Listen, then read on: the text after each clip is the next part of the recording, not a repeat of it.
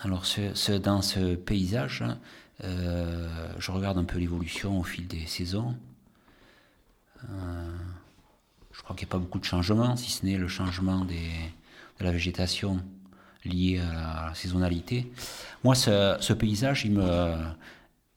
Bon, c'est vrai qu'il est très sauvage, et je pense que l'homme a besoin de ces paysages-là, et de pouvoir pour se ressourcer, pour retrouver euh, euh, des valeurs ou pour changer ses idées ou pour euh, un tas de raisons. Ce qui me paraît extrêmement intéressant, c'est le pont.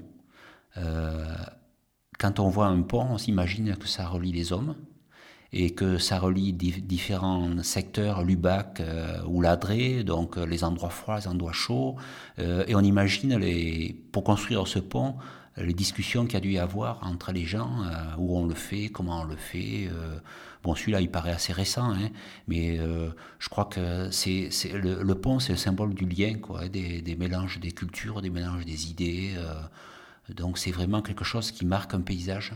Et euh, moi, j'y trouve vraiment beaucoup de. Là, on voit que c'est quand même un pont, un ouvrage qui enjambe de façon à très haute, assez haute altitude une rivière.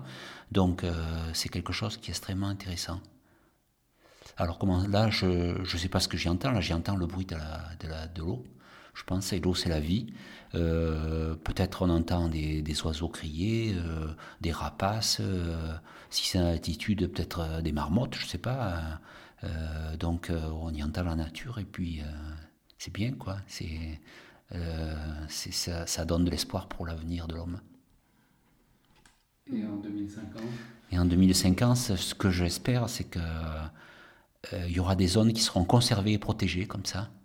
Euh, pas comme des réserves d'Indiens, mais comme euh, des, zones où les gens pourront voir comment la nature évolue, comment ils peuvent se détendre, comment ils peuvent respirer le bonheur. quoi. Ça respire le bonheur, ce paysage. Donc j'espère que ça sera conservé tel que. Mm.